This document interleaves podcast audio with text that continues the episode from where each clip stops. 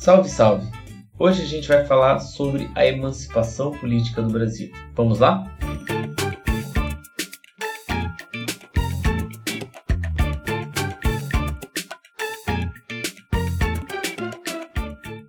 No Brasil dos tempos coloniais, a opressão da metrópole também gerou manifestações de descontentamento e revoltas. O aumento da opressão metropolitana no final do século XVII e início do século XIX contribuiu para a ocorrência de vários movimentos de rebeldia, entre os quais cabe citar Conjuração Mineira, Conjuração Baiana e a Insurreição Pernambucana. Em 1788, chegou a Minas Gerais um novo governador, que tinha sido encarregado de lançar a derrama do Quinto do Ouro e investigar a vida dos devedores da Fazenda Real. O clima de revolta tomou conta da população. Em Vila Rica, um grupo de homens ricos e influentes, inspirados nos princípios iluministas, planejou uma conjuração contra a metrópole.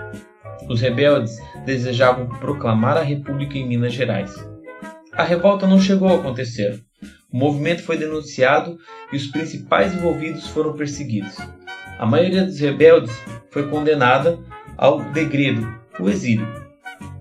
A Conjuração Baiana teve o objetivo de independência e ocorreu em Salvador, onde no final do século XVIII a riqueza achava-se concentrada e contrastava com a enorme pobreza da maioria dos habitantes. Os impostos abusivos também contribuíam para aumentar a insatisfação social. Como muitos dos participantes exerciam também a função de alfaiate, o ofício de alfaiate, essa conjuração ficou conhecida também como Revolta dos Alfaiates. Enquanto isso, na Europa, vigorava o bloqueio continental decretado por Napoleão Bonaparte, que proibiu o comércio com a Inglaterra.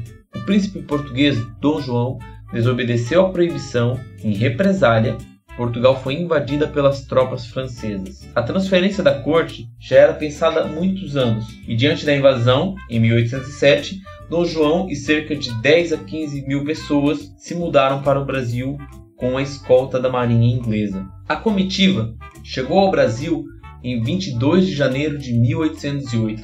Seis dias depois, decretou a abertura dos portos às nações amigas, em troca de proteção dada à família real portuguesa, o governo de Dom João assinou com a Inglaterra, em 1810, acordos que asseguravam um conjunto de vantagens e privilégios aos ingleses: o Tratado de Aliança e Amizade e o Tratado de Comércio e Navegação. Uma vez instalado, o governo de Dom João empenhou-se em modernizar a cidade do Rio de Janeiro. Instalaram-se importantes órgãos políticos e administrativos e instituições científico-culturais. Ainda durante o governo de Dom João, assistiu-se à chegada da missão artística francesa. Em 1815, Dom João elevou o Brasil ao Reino Unido de Portugal e Algarves. O governo de Dom João ofereceu emprego e apoio à elite centro-sul, mas isso tudo a um custo muito alto. Os habitantes das terras brasileiras tiveram de pagar cada vez mais impostos, o que gerou uma insatisfação generalizada. Em Pernambuco, além dos impostos, a população criticava o controle dos portugueses sobre o comércio varejista e a preferência dada a militares portugueses em caso de promoção. Nesse ambiente tenso, em 1817, um grupo de militares começou uma rebelião que depois expulsou o governador. No poder, os rebeldes proclamaram a República, a República Pernambucana. No entanto, durou apenas dois meses. O governo de Dom João enviou soldados e navios de guerra para reprimirem e vencerem a rebelião. Enquanto no Brasil Dom João VI e seus colaboradores desfrutavam de poder e privilégios, em Portugal a população enfrentava um misto de depressão econômica e caos político. Reagindo a essa situação, liberais portugueses, inspirados no ideário iluminista, promoveram a Revolução do Porto no ano de 1820.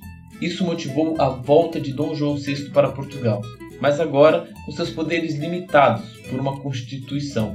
Dom João resolveu regressar em 26 de abril de 1821, deixando Dom Pedro no Rio de Janeiro, o príncipe regente. Dom Pedro assumiu em meio a uma profunda crise financeira.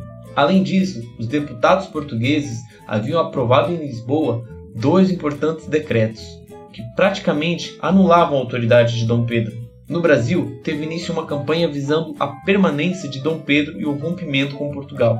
Assim, no dia 9 de janeiro do ano de 1822, depois de receber um manifesto pela sua permanência, Dom Pedro anunciou sua decisão de permanecer no Brasil. Ainda em agosto, Dom Pedro viajou a São Paulo e voltava de Santos quando recebeu as cartas das cortes portuguesas, que ameaçavam iniciar uma guerra caso o príncipe não voltasse para lá. Dom Pedro optou em romper com Portugal.